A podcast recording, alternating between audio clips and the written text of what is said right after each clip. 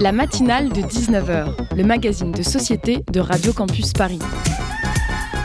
On y parle de sujets sérieux, de sujets moins sérieux, de ce qui se passe en Ile-de-France et de débats pas forcément consensuels.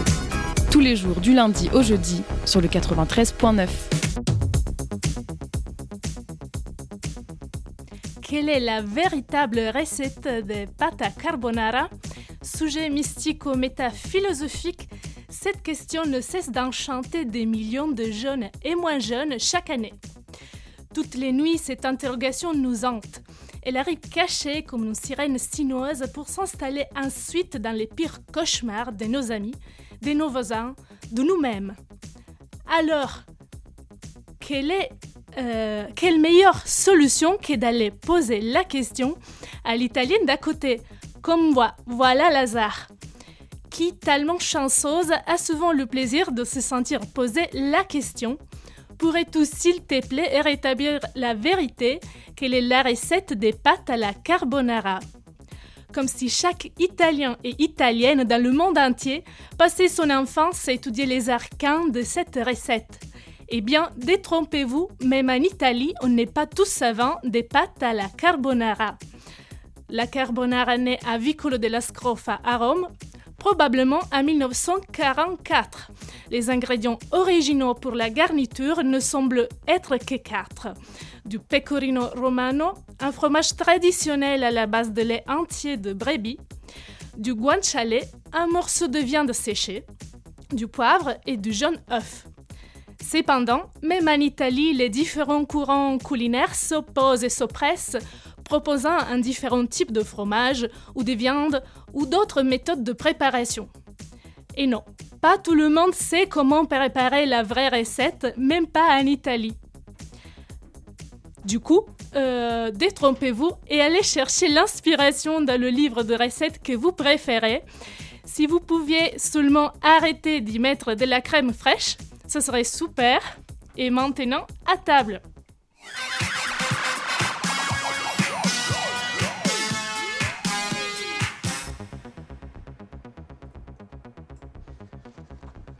Bonsoir, auditrices et auditeurs. Tu es sur Radio Campus Paris, c'est la matinale de 19h et je suis Chiara. Ce soir, nous recevons Lionel Chelous de l'association Surfrider, chargée de la protection des océans. L'association vise, entre autres, à réduire les déchets marins et analyser la qualité de l'eau. On vous parlera ensuite du festival Ici Demain qui va bientôt démarrer avec Pascal Tirne et Léo Jouvalet qui, qui ont programmé pour nous l'événement. Et tout ça tout de suite. La matinale de 19h. Du lundi au jeudi sur Radio Campus Paris. Surfrider, c'est une association à but non lucratif qui se bat en faveur de, de la protection des, des océans. Elle a été créée en 1990 par un groupe de surfeurs qui souhaitaient, je cite, le site défendre leur terrain de jeu Aujourd'hui, elle regroupe, elle regroupe près de 18 000 adhérents, adhérentes et intervient dans 10, 12 pardon, pays différents. Donc pour en parler, on reçoit euh, Lionel Chélus de Surfer, Surfrider Paris. Pardon. Bonjour. Bonsoir. Alors là, vous êtes sur une nouvelle campagne euh, actuellement qui euh, vise à, à rétrécir la, quantité de déchets dans, la mer, notamment les pelets. Est-ce que vous pouvez nous en parler un petit peu, s'il vous plaît? Ah, sur les pellets, d'accord. Déjà, juste revenir deux minutes sur Surfrider, une association d'activistes positifs qui essaye de porter haut et fort la voix de l'océan par tous les moyens, à la fois par la sensibilisation du grand public, par euh, de l'expertise scientifique. On, fait appel à la science participative. Pour ça, on a fait énormément de collectes de déchets, notamment. Euh, ces collectes de déchets, elles ne cherchent, pas, à nettoyer la plage, parce que ce serait vain, en fait, de chercher à nettoyer la plage et les cours d'eau, parce qu'il y a trop de déchets dedans. On y reviendra justement. Euh, mais en revanche, elles nous servent à trier, compter les déchets et euh, alimenter une base de données des déchets qui nous permet de faire évoluer les lois. Et c'est par exemple comme ça qu'on a pu faire interdire euh, certains plastiques à usage unique à l'échelle européenne hein, depuis le 1er juillet 2021. C'est pour ça qu'aujourd'hui, vous ne trouvez plus d'assiettes en plastique ou de couverts en plastique dans les commerces. si vous en trouvez encore, il faut venir nous voir.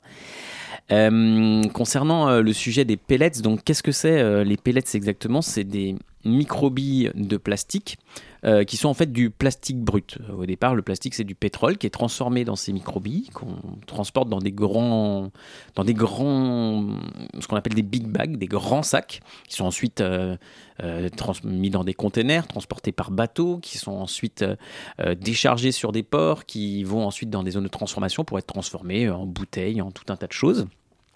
Et ces pellets, en fait, ils sont perdus tout au long de la chaîne des valeurs euh, du, transport. enfin, du transport euh, sur toute la chaîne de valeur, en fait. Et ces pellets, on en retrouve plein nos collègues de déchets. Vous pouvez aller euh, sur les plages, je vous invite par exemple à aller sur les plages des Landes, par exemple. Si vous vous baissez, vous verrez que vous trouvez plein de ces microbilles. Alors on pourrait imaginer que c'est des grains de sable un peu gros, pas du tout. ce sont des microbilles de plastique qui sont perdus à toutes les échelles du, de, voilà, dans tous les endroits de, la chaîne de valeur. Et donc, nous, à Surfrider, euh, on a détecté cette pollution depuis très longtemps maintenant. Et aujourd'hui, euh, on trouve ces pellets euh, très régulièrement et on a des cas emblématiques qu'on suit. Notamment un qui se trouve à Tarragone, dans le sud, on va dire à 80 km de Barcelone, à peu près au sud. Il y a un immense complexe pétrochimique euh, là-bas. Et euh, sur les plages qui jouxtent ce complexe pétrochimique, dans une petite ville qui s'appelle Villa Seca, qui est juste à côté, on a euh, une plage qui est constellée, constellée de ces pellets. Donc c'est un véritable problème parce que c'est du microplastique. Le microplastique, alors il y a bien tous ces principes de bateaux qui veulent aller collecter tous les déchets qu'on trouve dans l'océan. C'est une bien belle chose, mais ça ne prend en compte que le macroplastique et pas du tout le microplastique parce que ça fait moins de 5 mm euh, de diamètre, donc euh, c'est pas collectable en soi. Et donc, euh, bah, évidemment, c'est ingéré par les animaux marins, par exemple. Vous ensuite, vous mangez du poisson et donc vous pouvez ingérer ce genre de, de micropolluants. Donc c'est l'océan, on est infesté c'est pas pour rien qu'on est sur cette campagne, c'est vraiment parce qu'on en trouve beaucoup. Et donc aujourd'hui, on essaye de travailler via ces cas emblématiques pour faire évoluer les lois, notamment euh, à l'échelle européenne, parce qu'aujourd'hui, sur les pellets, il y a un, dispositif qui s'appelle euh, Opération Clean Sweep, qui est un dispositif qui a été mis en place euh, par les producteurs et par tous ceux qui travaillent sur la chaîne de valeur du pellet aussi, pour, pour, pour prévenir en fait ces pertes de pellets et trouver des solutions. Mais la vérité, c'est qu'en fait, ce, ce, ce, cette opération Clean Sweep, ça marche pas du tout. Euh, aujourd'hui, on en retrouve encore plein les plages et c'est pas suffisant. Euh, du coup, nous, on veut aller à l'échelle européenne pour qu'il y ait des mesures de prévention cette perte de pellets et éventuellement des mesures de sanction, de façon à ce qu'on puisse euh, prévenir cette pollution qui est vraiment importante aujourd'hui. Donc concrètement, là, vous en êtes tout dans cette, dans cette campagne, dans cette lutte? Alors, c'est pas une campagne à part entière. Euh, enfin, si, c'est une campagne de, lobby pour nous, euh, ce sujet pellets. Euh, aujourd'hui, on en est à rencontrer des députés, à faire avancer le sujet. On en est à faire prendre conscience aussi ce sujet aux citoyens. Donc vous nous donnez euh, une bonne occasion euh, sur l'antenne de Radio Campus d'en parler. Donc c'est top euh, de faire comprendre ce que c'est que ces pellets, que c'est une pollution vraiment importante. Et donc il devrait y avoir des avancées législatives en principe en 2023 à l'échelle européenne. On attend des textes autour de ce sujet. on espère qu'ils seront aussi ambitieux que possible. Donc notre boulot à Surfrider, comme je vous le disais, on sensibilise le grand public, on fait des expertises, euh, on fait de l'expertise scientifique, mais on a aussi une grosse activité de lobby donc pour faire euh, avancer ces lois. Donc on en est là aujourd'hui, on a toute une équipe euh, à Bruxelles qui essaye à travailler, à faire comprendre aux, parlementaires européens qu'il y a véritablement urgence à agir en termes législatifs. Donc là, vous parliez de Bruxelles, il y a justement le site, j'ai peur de mal prononcer, d'Ecocine.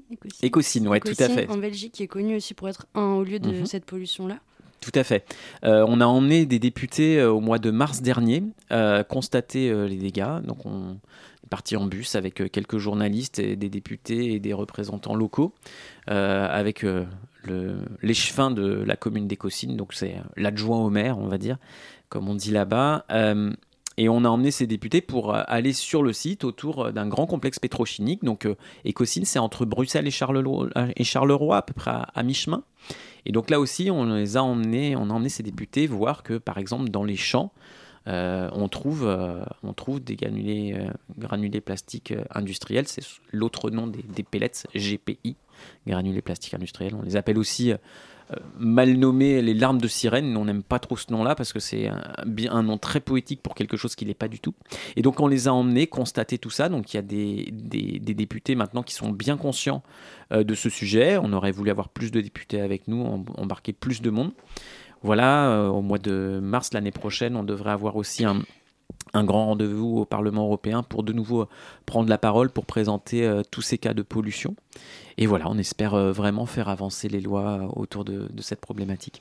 Donc les lois, enfin le but c'est de, ramasser le plus possible, de, récupérer tous ces déchets-là, ou c'est justement plus haut, enfin de, supprimer la production de, ces microplastiques C'est de trouver des mesures de prévention. Donc dans, la, dans les faits, on a tous un rôle à jouer, même sur cette pollution-là. Cette pollution-là, comparativement à d'autres pollutions plastiques, par exemple sur les bouteilles, les sacs plastiques, les, les, les producteurs, ceux qui manufacturent ce genre de produits, ne peuvent pas dire ah, mais nous, on explique bien à nos consommateurs qu'il faut qu'ils recyclent et qu'ils jettent correctement. S'ils le font pas, c'est pas de notre faute. Sur cette pollution-là, c'est une pollution à la racine. Donc, ils sont un peu coincés, les industriels, parce que c'est eux les seuls euh, fautifs, à vrai dire. Donc, euh, aujourd'hui, ben, nous, ce qu'on a envie de dire, c'est aux citoyens, ben, essayer de, consommer euh, moins de plastique euh, pour éviter à ce qu'il en soit produit. Donc ça, c'est du côté des, des, des citoyens. D'ailleurs, je vous ai, je vais ramener un petit, petit quelque chose dans ce... Je vous ai ramené une gourde. voilà, réutilisable en verre qui vous permettra d'utiliser moins de plastique. Euh, donc ça, c'est le rôle du citoyen. Le rôle des entreprises, ben, à elles, c'est d'avoir des vraies mesures de prévention qui marchent. Et puis, le rôle de l'État, c'est de surveiller, de contrôler et de prévenir et de prendre les dispositions qui s'imposent, et en l'occurrence là, une loi véritable pour des vraies mesures de prévention.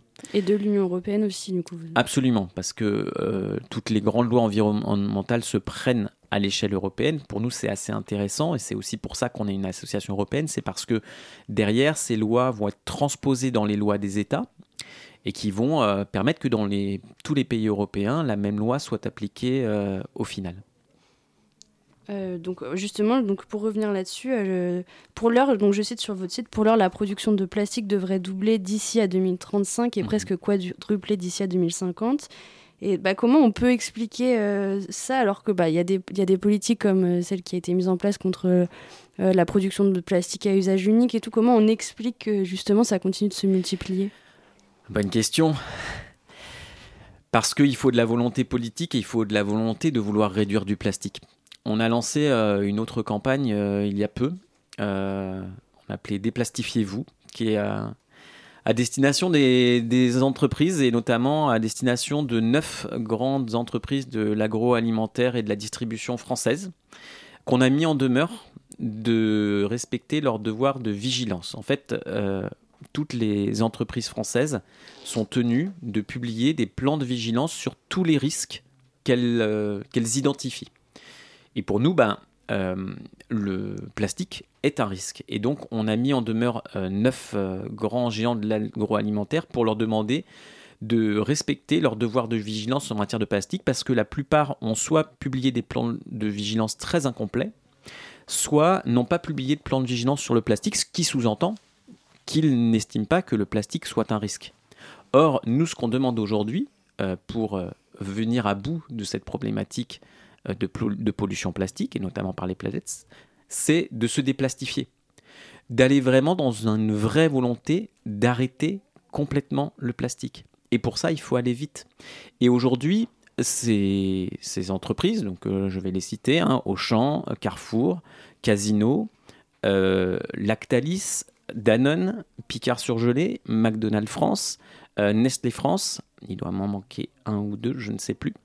Mais toutes ces entreprises, on leur demande d'aller plus vite. Ce sont les plus gros générateurs de plastique ou les, plus gros distributeurs de plastique. C'est à eux de prendre des vraies dispositions pour aider le citoyen à réduire son plastique bien sûr, le citoyen est intelligent, il sait faire la part des choses par lui-même, mais en même temps, aujourd'hui, quand il est acculé de plastique euh, au quotidien, il est dans des espèces d'injonctions contradictoires.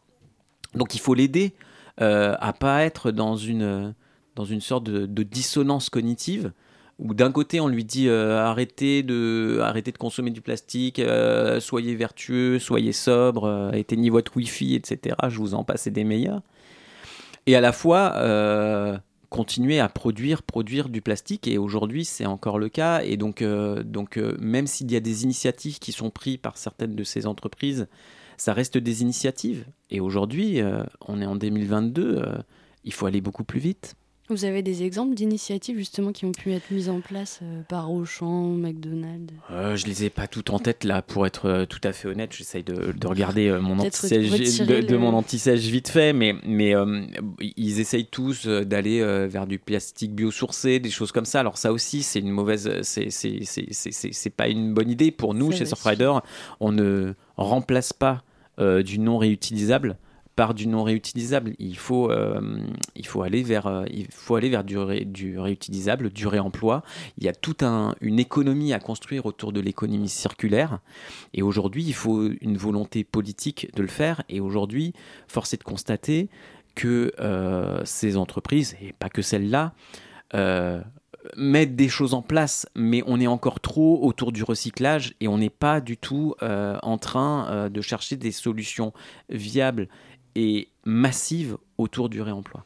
Ce sont pour vous des, fausses solutions que de mettre des d'enlever les, gobelets ou les enfin comment dire même pas les gobelets mais de mettre des choses en carton à la place du plastique ouais on a la possibilité d'aller euh, sur du réutilisable on a la possibilité de créer une véritable économie on a on a vraiment une, une possibilité phénoménal d'être dans une économie qui soit totalement autre que celle qui nous est proposée aujourd'hui.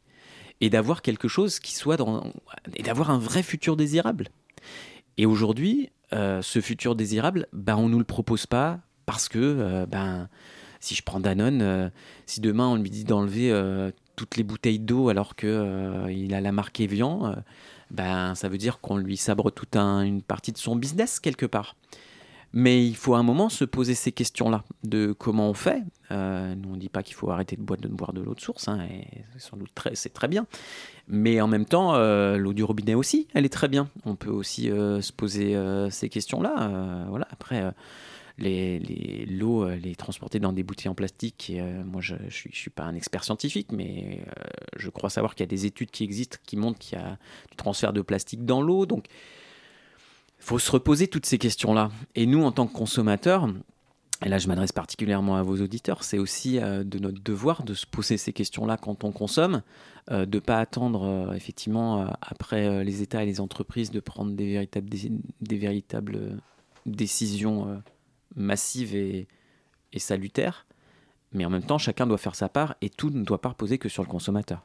Oui, non, ça, ça, ça, relève pas, selon vous, uniquement du gouvernement, de l'Union européenne ou des grosses entreprises. C'est aussi à chacun de prendre. Euh, chacun doit prendre sa part, mais très clairement, euh, si demain euh, on regardait les sacs plastiques aujourd'hui, bon, alors c'est peut-être très parisien ce que je vais dire, je m'en excuse, mais aujourd'hui c'est rare de voir des gens sortir sans leur tote bag faire leurs courses parce qu'ils ont pris l'habitude de plus avoir de sacs plastiques. Mais souvenez-vous, il y a encore quelques années, des sacs plastiques, il y en avait partout, il y en a encore trop. Euh, notamment sur les marchés. Euh, c'est le cas à Paris, en l'occurrence. Mais il y, a, aussi des gens, les gestionnaires, de marché, qui essayent de faire des efforts, de voir avec leurs commerçants pour qu'ils arrêtent d'en utiliser.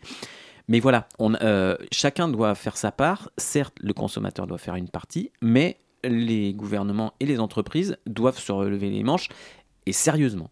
Je sais pas si on s'écarte du sujet, euh, si je dis ça, mais genre par exemple les, donc les tote bags dont vous parliez, les eco cups, étant donné qu'on en, on en consomme, on en a des dizaines chez soi. Mhm. Est-ce que c'est du coup une solution euh, pour pallier à, tout ça quoi? Alors c'est une solution, mais à partir du moment où euh, vous avez trop de tote bags chez, trop de tote bags chez vous, il faut refuser ce qu'on vous propose aussi. Là aussi c'est une question de bon sens. le but c'est pas de produire du, du tote bag à tout va on en a maintenant, on peut les laver, on peut les réutiliser. Quand ils s'abîment, on est content d'aller en trouver d'autres, bien sûr.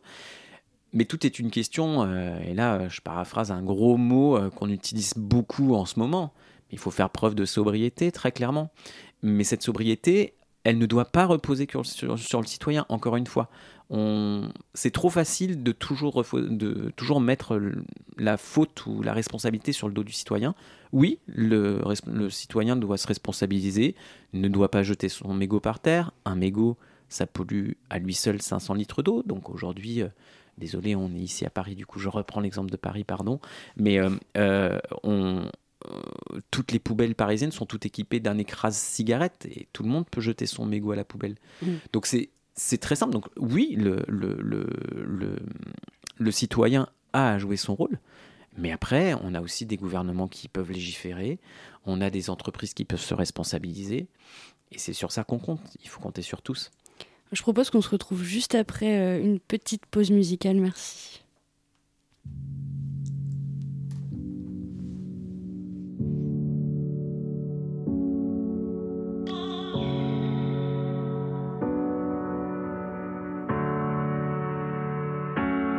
Parlerai comme jamais tu ne parles à ta mère. Tu me seras redevable si je te paie un verre. Je t'harcèle avec dix potes juste pour avoir ton numéro. Il faudra que tu sois gentil si je t'emmène au resto. Si tu me dis non, je te ferai changer d'avis. Je te foutrai la misère, je te pourrirai la vie. Je ferai selon mon orgueil, selon mes envies. Je te dirai que t'es la seule, je te ferai sentir unique. Je regarderai le foot, toi tu feras la vaisselle. Je t'enverrai bien te faire foutre quand tu me feras une scène. Si je t'achète une chaîne, deviendras-tu ma chienne? Je te serai infidèle, mais tu reviendras quand même. Si j'étais un homme, si on inversait les rôles, je soulèverais ta garderais-tu le Si j'étais un homme, si on échangeait de peau, je t'appellerais salope, me tournerais-tu le dos? Si j'étais un homme, ah, ah, ouh. Si j'étais un homme, ah, ah, ouh. Si j'étais un homme, ah, ah, ouh. Si j'étais un homme, ah, ah, ouh. Si j'étais un homme, je pisserais contre les murs. Je draguerai les darons, les ados, les nonnes et les putes. Permis de m'envoyer en l'air, valable sur la terre entière. Pas le même jugement, le même contrat, le même salaire. Je serai ton indépendance, ton investissement à long terme. On s'est dit pour la vie, j'ai signé le crédit pour la peine. C'est dans la nature, le mal est dominant. Si j'étais un homme, je ferais pas de sentiments. Je ferais des promesses que je ne saurais tenir. Te couvrirai de coups juste pour te retenir. Si tu veux me plaire, il te faudra souffrir. Triste à du désir. Si j'étais un homme, si on inversait les rôles, je soulèverais ta robe, garderais-tu le contrôle Si j'étais un homme, si on échangeait de peau, je t'appellerais salope, me tournerais-tu le dos Si j'étais un homme, ah, ah, ouh. Si j'étais un homme, ah, ah, ouh. Si j'étais un homme, ah, ah, ouh. Si j'étais un homme, ah, ah, ouh. Aveuglé, j'ai oublié celui qui prend soin de sa mère. Je retiens celui qui se conduit comme un gentleman. Il y a des hommes de valeur de cœur, des hommes fiers. L'ami, le bon mari, le frère et le père. Celui qui prend soin de sa mère, qui se conduit en gentleman. Des hommes de valeur, des hommes fiers. L'ami, le bon mari, le frère et le père. Oh, oh. Si j'étais un homme, si j'étais un homme, mais je ne le suis pas.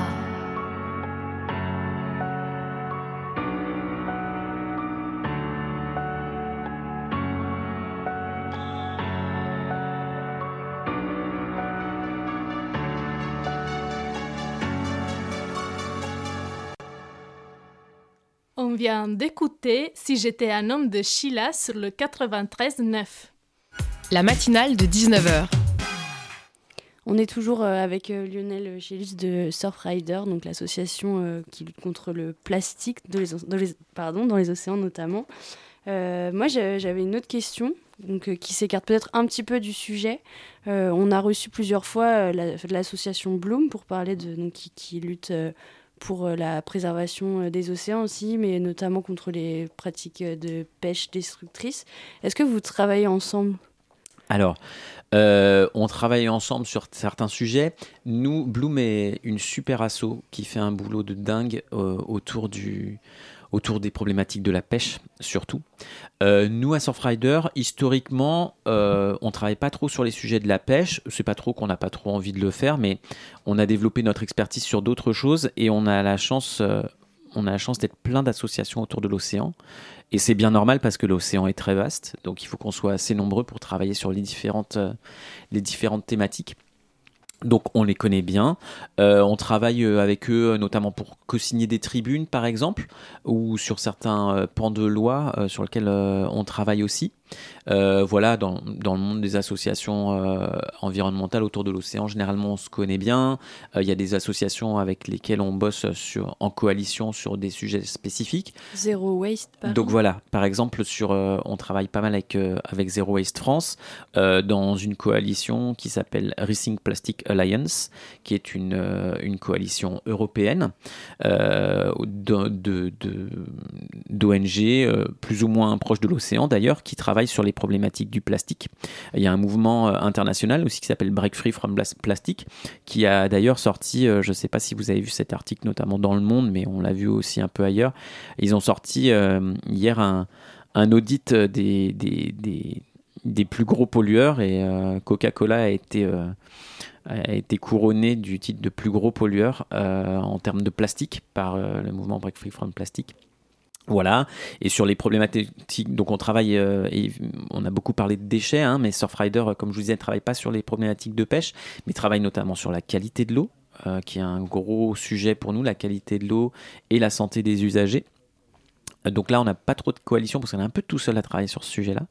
Et puis, on travaille aussi sur tout ce qui concerne le dérèglement climatique, avec dedans plein de sujets différents, le transport maritime, euh, l'exploitation de pétrole offshore, euh, qui peut engendrer des marées noires, euh, les problématiques d'artificialisation du littoral, bref, tout ce qui peut contribuer à, augmenter les gaz à effet de serre. Et du coup, là aussi, on travaille dans une autre coalition qui s'appelle la, plateforme Océan Climat avec d'autres associations autour de l'océan, notamment Tara par exemple, Tara Expédition. donc la pollution plastique, attention aux fausses bonnes idées. C'est quelque chose que donc on peut trouver sur votre site. Tout à fait. Euh, donc il y a compté sur le tout recyclage pour supprimer nos déchets plastiques. Donc ça on en parlait tout à l'heure, c'est une fausse bonne idée. Ouais, en fait. Euh, on a l'habitude dans les associations environnementales euh, de parler de la stratégie des 5 R. mais ces 5 R, ils ont un ordre. Alors ces R, c'est refuser, réduire, réutiliser, rendre à la terre et quand on n'a pas, euh, quand on n'est pas quand on n'a pas réussi à faire tout ça, on peut éventuellement recycler. Mais recycler, c'est la dernière roue du carrosse, presque, j'ai envie de dire. C'est quand il n'y a plus d'autres solutions. Avant ça, on peut refuser, euh, je sais pas, bah, quand euh, un commerçant vous propose un sac en plastique, on peut le refuser. Euh, on peut réduire, euh, par exemple, bah, on peut réduire euh, sa consommation de plastique en essayant euh, d'acheter des produits emballés autrement, ou plutôt, et c'est encore mieux, d'acheter en vrac avec des sacs en tissu. Vous trouvez ça beaucoup aujourd'hui Aujourd'hui, ça a l'air d'être un peu réservé aux bobos parisiens et c'est un peu dommage. Mais parce qu'aujourd'hui, alors pour l'instant, ça l'est encore, mais justement, nous on travaille aussi avec, avec les institutions pour rendre ça beaucoup plus démocratique. Euh, euh, on est là encore à Paris. Euh, je reviens d'une réunion qui a eu lieu il y a deux jours autour du plan climat. Paris travaille sur son plan climat et veut, le, veut, le, veut le réécrire parce qu'il faut aller plus vite. faire plus local et être plus juste pour que tout le monde soit logé à la même enseigne et que la justice sociale soit respectée. J'invite tous les auditeurs à participer. Euh, alors là, je fais un peu la promo pour la mairie de Paris, mais euh, ce plan climat, euh, on peut y participer en donnant ses idées sur décider.paris.fr. Et je le dis parce que la mairie de Paris, j'ai l'impression qu'elle a envie d'aller plus vers des solutions liées au réemploi et d'aller justement plus vite. Très bien, on prend acte. mais du coup, voilà, c'est à, à chacun de, de, se bouger pour y aller. J'ai un peu perdu le fil de l'idée. C'est pas grave, parce que justement, j'allais réagir là-dessus. Donc, justement, donc, vous parlez de donner des idées, mais sur votre site, on peut aussi. Donc, il y, y, a des appels à témoignages, je voyais Ouais, totalement. notamment autour de certaines pollutions, comme les pellets ou les biomédias. Ça, c'est un autre euh, polluant dont on n'a pas encore parlé. Euh, les biomédias, qu'est-ce que c'est? Euh, C'est des espèces de petits cylindres en plastique, ça ressemble à des petits engrenages. Et en fait, ils sont utilisés dans les stations d'épuration pour fixer les bactéries. Euh, dans une station d'épuration, d'abord bah, l'eau elle rentre, on la filtre dans des grillages, ensuite euh, on, la passe dans un déshuileur pour enlever toutes les huiles, et puis ensuite euh, dans un bassin de décantation dans lequel il y a des bactéries qui mangent toute la matière organique. Et on s'est aperçu depuis un certain temps que quand on fixe ces bactéries sur ces petits cylindres en, plastique, et eh ben, les bactéries elles font bien plus vite leur job. Alors bah, les stations d'épuration elles se sont toutes équipées de ces, de, de ces de ces biomédias, médias filtrants. Et donc, euh, on en trouve euh, par millions dans les bassins de décantation, sauf que le problème, c'est qu'il y a des moments, et eh ben, les stations d'épuration, elles débordent. Et donc, bah, quand ça déborde, et eh ben, qu'est-ce qui se passe? Tout ça, ça repart dans le milieu. Et du coup, on en retrouve plein l'océan. Donc, euh, sur la pollution aux biomédias, on fait un appel à témoignage pour savoir où on en trouve le plus. donc là encore, c'est toujours un objectif de science participative.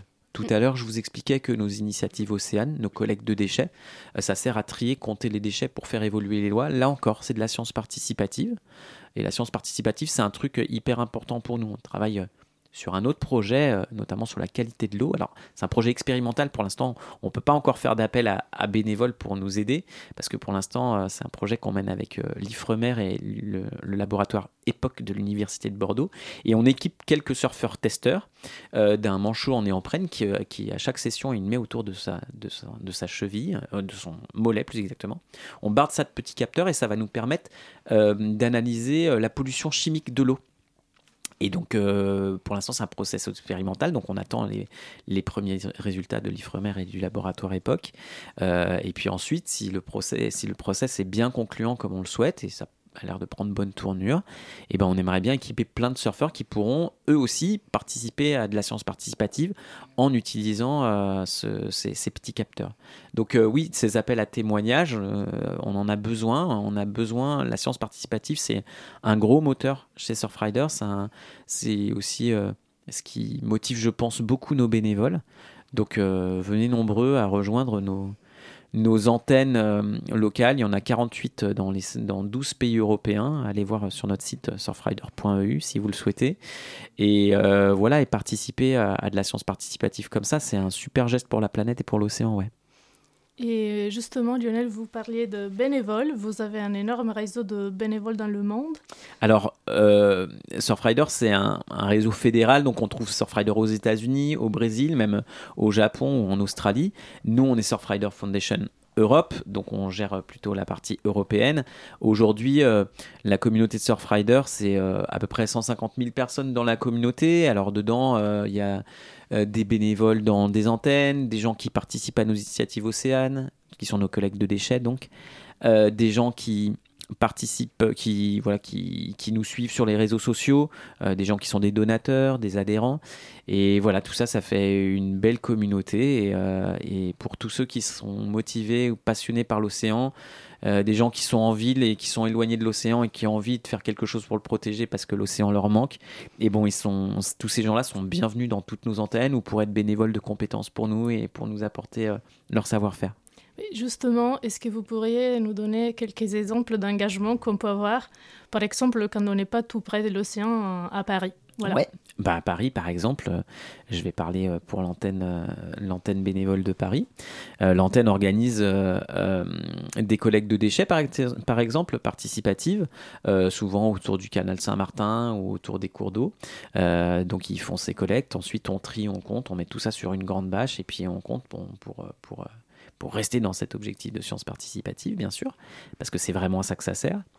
Et donc, euh, les gens peuvent, les bénévoles, les gens qui sont intéressés peuvent rejoindre euh, notre antenne bénévole comme ça, ou sans vouloir rejoindre l'antenne, mais venir participer, nous suivre sur les réseaux sociaux et, euh, et chercher Surfrider Paris et venir participer à nos campagnes et nous accompagner ponctuellement ou plus régulièrement s'ils ont envie de, de nous accompagner plus régulièrement. J'en profite pour dire que si vous souhaitez rencontrer des gens de l'antenne de Paris, ils sont disponibles tous les premiers mardis du mois dans un bar qui s'appelle le Little Home, qui se trouve à Oberkampf, au 69 rue Jean-Pierre Timbaud. Et là, ils organisent ce qu'on appelle chaque mois un apéro-océan. Et donc là, ils rencontrent tous les gens qui ont envie de s'engager ou qui ont envie au moins de se renseigner, de faire une ou deux actions comme ça, et puis qui essaient de devenir euh, bénévoles plus réguliers. Donc là, euh, donc on parlait de soutien, justement, vous, euh, vous vendez aussi, enfin il y a une vente de vêtements, d'accessoires qui sont mises en place pour soutenir vos actions? Ouais, on a toute une, partie, toute une partie où on a à la fois des fringues, des gourdes, euh, tout un tas d'outils pour passer au zéro déchet. Euh, c'est euh, des produits qui sont choisis de façon responsable, évidemment, avec du coton bio. On s'assure que ce sont des produits qui viennent pas trop loin, qui sont produits aussi bien que possible, hein, sachant que la fringue, on va être très clair, hein, il n'y a, a aucune fringue qui a zéro impact sur euh, l'environnement et sur l'océan, hein, vraiment le, domaine du textile. Mais nous, euh, notre euh, voilà, c'est permettre aux gens de porter des messages de sensibilisation sur eux et de nous aider financièrement et de contribuer, de contribuer. Je le dis d'autant plus volontiers qu'on arrive vers la fin de l'année, que c'est le moment où on propose souvent de faire des dons aux associations parce que c'est aussi un moyen pour les Français de défiscaliser une partie des dons tout le monde est un peu gagnant. Nous, les associations, ça nous permet de financer nos campagnes.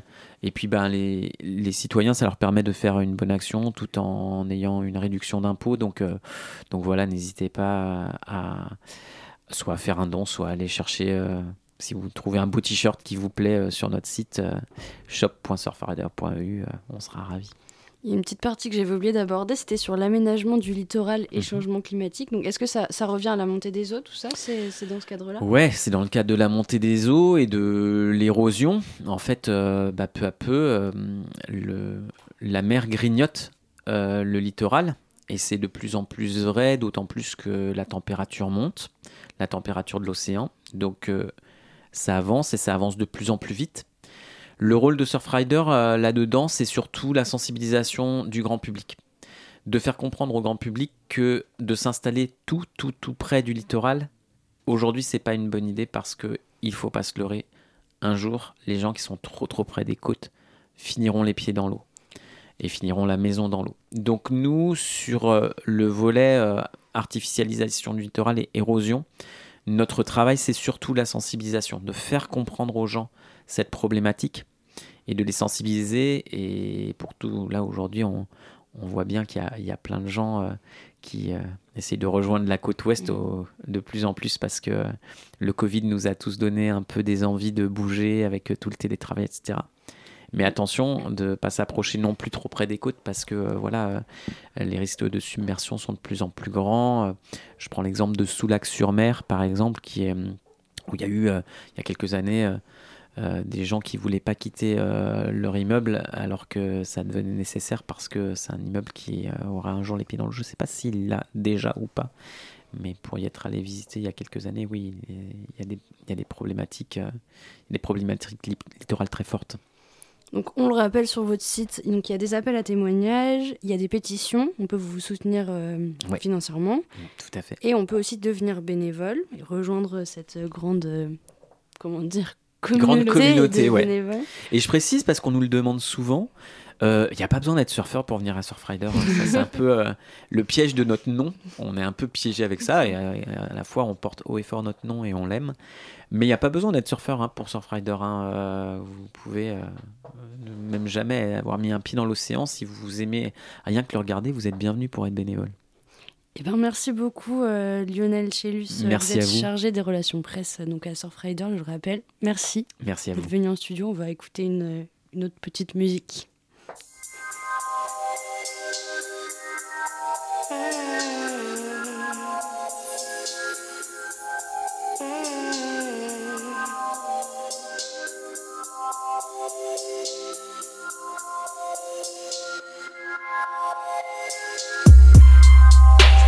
Toujours dit changerai pas pour leur plaire. Ceux qui se ressemblent s'assemblent et on finira par les faire taire. Maman dit que Dieu est grand et ça j'y crois dur comme fer. Même si parfois je suis à deux doigts de tout foutre en l'air. J'achète une ou deux paires pour calmer mes nerfs. Je tire sur la vie sans trop pomper nectar. Je fais gaffe à mes envies. Je veux pas te regretter plus tard. C'est ce que je me dis quand on parle tard le soir. C'est ce que je me dis. Ma mif, ma zig, mes quelques amis Dans ce monde d'enculés, cela me suffit Vous ne méritez pas ma courtoisie Je pense à toutes ces choses que le refton m'a dit Je pense à toutes ces choses que le refton m'a dit Fais gaffe à ceux qui sont Ma sœur, y a beaucoup de photos plupart n'en valent pas le détour. Alors nique les tous avec amour. Alors nique les tous avec amour. Alors nique les tous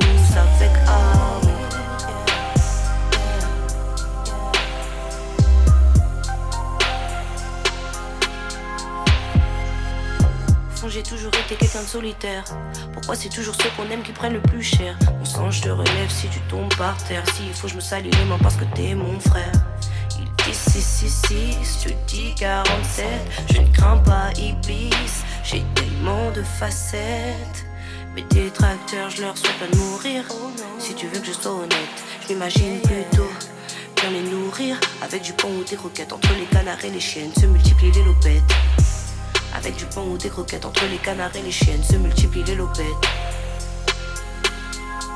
Maman sur ton visage, de voir apparaître tes jolies fossettes, tout paraît moins noir. Quand tu me dis que tout ira bien. Maman sur ton visage, je vois apparaître tes jolies fossettes, j'ai presque de l'espoir. Quand tu me dis que tout ira bien. Fais gaffe à ceux qui sont autour. Ma sœur, y a beaucoup de photos. La plupart n'en valent pas le détour. Alors nique les tous avec amour. Alors nique les tous avec amour. Alors nique les tous avec amour. Yeah. Yeah.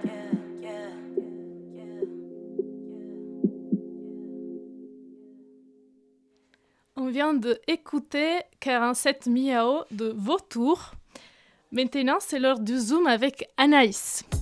Le Zoom, dans la matinale de 19h. Aujourd'hui, on va parler musique avec les programmateurs de Ici Demain Festival. Bonjour Pascal Stirn et Léo Jouvelet. Alors, pour cette troisième édition de ce festival, qui met en avant un florilège d'artistes émergents, il aura lieu au FGO Barbara à la Goutte d'Or, au cœur du 18e arrondissement, du 23 novembre au 25 novembre 2022. Alors, parlez-nous un peu de la création de ce festival, quels étaient les objectifs, quelle était l'idée au départ? Bah écoutez, euh, l'idée au départ avec Pascal, euh, quand on s'est réunis euh, afin de, de, réfléchir à, ce festival, c'était de mettre en avant la jeune scène à Paris, dans un lieu comme FGO. voilà, on a aussi voilà, on a plein de choses à, raconter autour de ça, mais, mais globalement, c'était vraiment de mettre en avant les premières scènes, ou en tout cas les premiers concerts, les premiers pas dans le live pour, euh, pour des artistes qui correspondent euh, bah voilà, à nos envies, nos coups de cœur, mais aussi à des moments clés pour eux euh, et dans de bonnes conditions. Voilà, c'était aussi l'objectif de, de, présenter des artistes à un réseau professionnel, puisque à Paris, bah, l'ensemble de la profession à peu près réunie, que ce soit les, labels, les éditeurs, les tourneurs, les, journalistes. Euh, et c'est aussi un peu l'ADN du lieu, FGO Barbara, que d'accompagner de, jeunes projets, de les aider à se professionnaliser, les accompagner artistiquement. Voilà, et donc euh, c'était euh, d'abord le projet de de Léo que d'avoir un, un, festival finalement représentatif d'une activité qui est menée tout au long de l'année. Est-ce que justement vous pouvez nous parler un peu plus de ce lieu, le FGO Barbara? Parce que justement, il a l'air au cœur du projet. Alors ouais, complètement. Euh, FGO Barbara, c'est un lieu de la ville de Paris. Euh, donc voilà, qu'on gère depuis déjà 4 ans. Euh, le but du lieu, c'est... Alors déjà, il a une multitude d'activités, mais c'est vraiment, en premier lieu, d'accompagner les jeunes artistes. Donc on a un pôle de création artistique euh, qui accompagne une dizaine d'artistes par an avec euh, une bourse, mais pas que. Euh, tous nos espaces qui sont mis à dispo, donc les studios, la salle de concert, il y a des intervenants qui viennent travailler avec les artistes, donc vraiment à la carte, vraiment au projet, donc que ça soit sur du marketing, du juridique, etc. etc.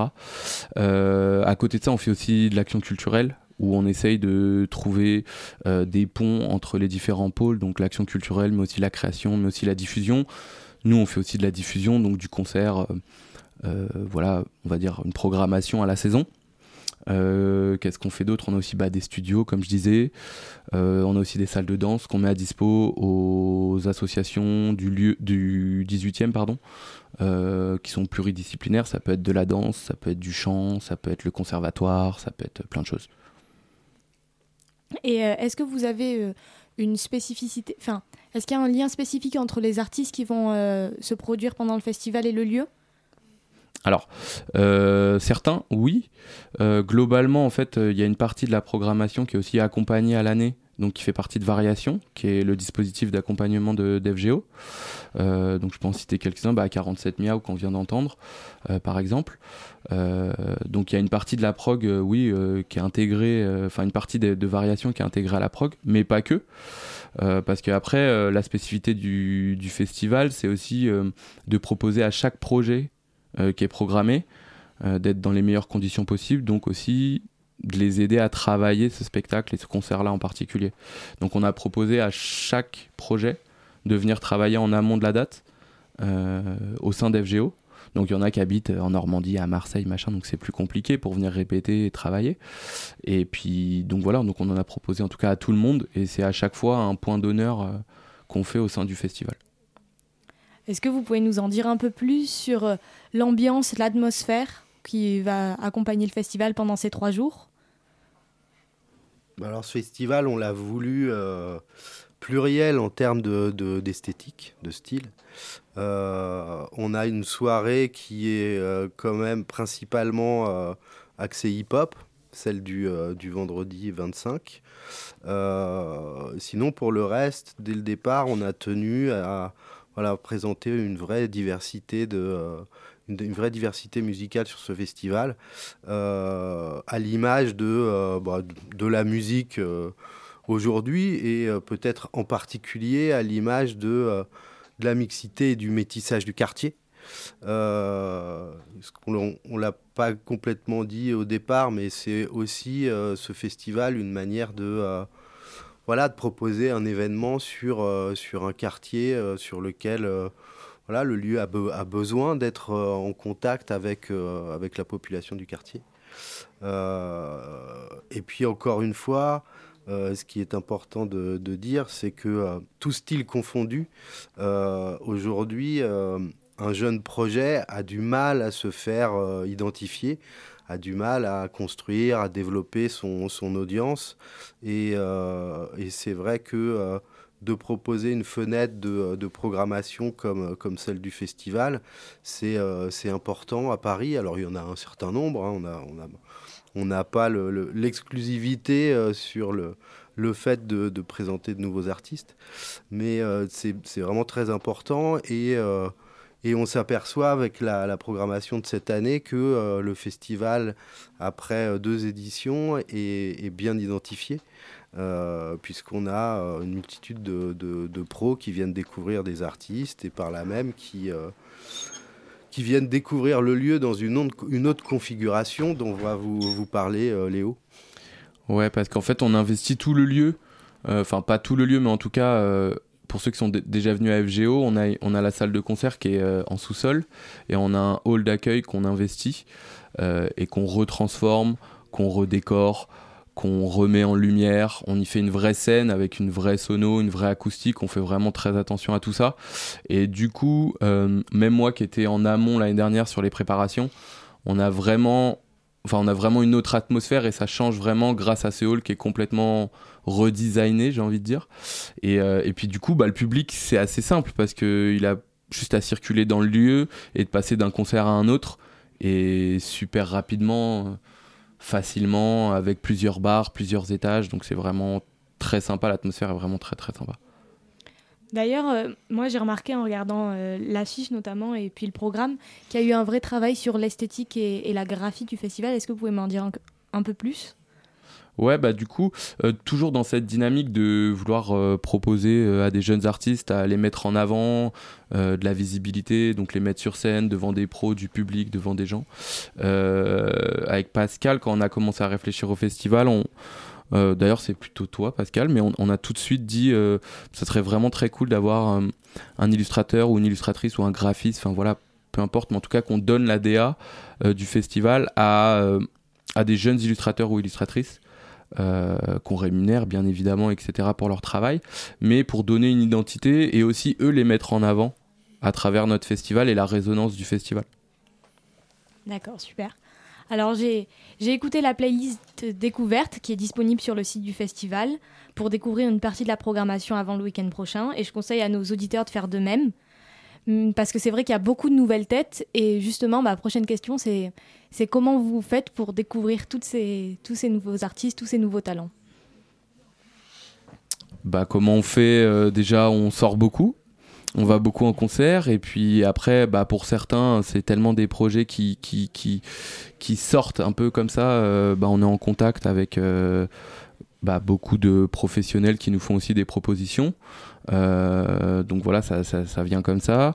Comme je disais on a aussi variation. Donc au sein de cette au sein de ce pôle de création artistique, on a aussi la chance d'avoir bah, certains projets un peu avant tout le monde. Donc, pour nous c'est sympa et on peut vraiment aller bah, écouter tout ce qui se fait et voilà faire notre petite sélection.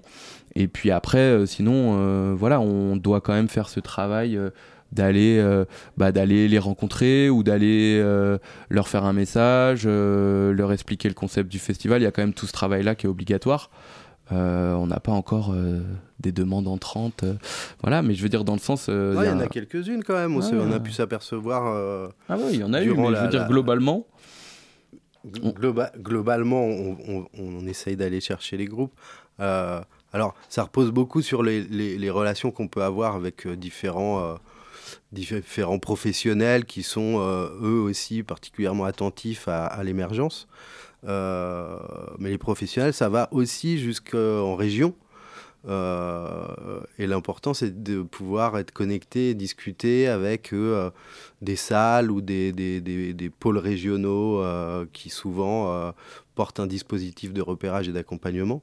Donc c'est aussi de, pouvoir échanger avec un réseau comme ça assez large sur voilà, quels sont les, les, artistes euh, nouvellement identifiés euh, et, intéressants euh, à, présenter à Paris. Parce qu'il y a aussi une question de, timing au moment où, voilà, un jeune artiste va faire le choix de, comme on dit, de sortir du bois et de présenter son projet à Paris, donc aux professionnels parisiens. donc il s'agit de le faire au bon moment, pas trop tôt, euh, pour nous, il ne faut pas qu'on soit là trop tard non plus. Donc euh, voilà, c'est beaucoup d'échanges euh, et de rencontres pour comprendre les projets et, et, et voilà, pouvoir estimer si c'est le bon moment pour eux. après, bien sûr, avoir été conquis par leur musique. D'accord. Est-ce que vous pouvez nous dire un petit peu ce que vous recherchiez en construisant le line-up de cette édition? Quels ont été on travaille au coup de cœur beaucoup avec Pascal. Donc de toute façon, euh, ça vient de là. Et puis après, comme il le disait euh, bah, à l'instant, euh, il y a un truc de, cohérence. De, est-ce que c'est le bon moment pour lui d'être présenté? Est-ce que, bon voilà, est-ce que c'est le bon moment? Est-ce que c'est le bon endroit? Est-ce que c'est donc ça, ça en fait beaucoup partie. Qu'est-ce qu'il y a d'autre? Bah, Après, sur l'histoire de monter des soirées qui vont en principe, c'est toujours un peu le jeu sur une programmation de, monter en intensité. Euh, là, c'est un peu plus compliqué à, faire puisqu'il y a bon nombre de projets qui ont très peu joué sur scène, donc euh, voilà, dont on ne connaît pas. On va nous-mêmes découvrir aussi euh, ces, artistes sur scène pour un certain nombre d'entre eux. Donc, voilà, mais bon, en principe, on, va essayer de démarrer une soirée plutôt en douceur et terminer de manière un peu plus énervée. Merci infiniment. On se retrouve entre le 23 et le 25 novembre à FGO Barbara dans le 18e pour écouter ensemble ces, artistes émergents. Merci encore Pascal Stirn et Léo Jouvelet. Merci. Merci de votre invitation.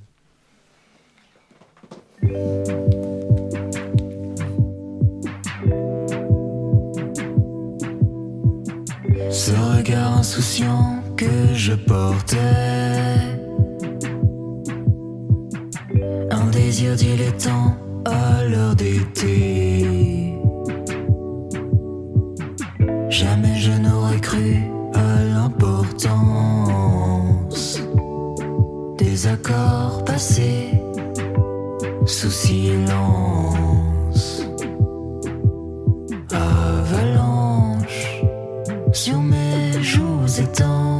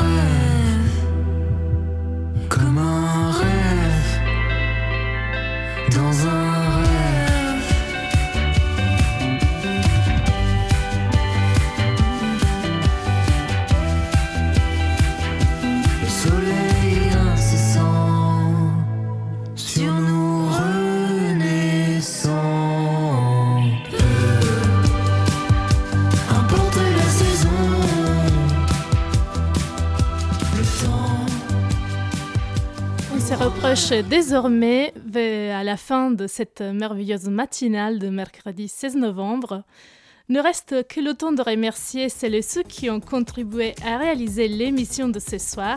Svan à la régie avec Solag, Marie à la coordination, Maxime et Anaïs ainsi que bien sûr tous les invités qui nous ont fait le plaisir de venir échanger avec nous ce soir à Radio Campus Paris, Lionel Chelous de Surfrider et l'équipe du festival Ici Demain. C'était la matinale sur Radio Campus Paris. Bonsoir à vous.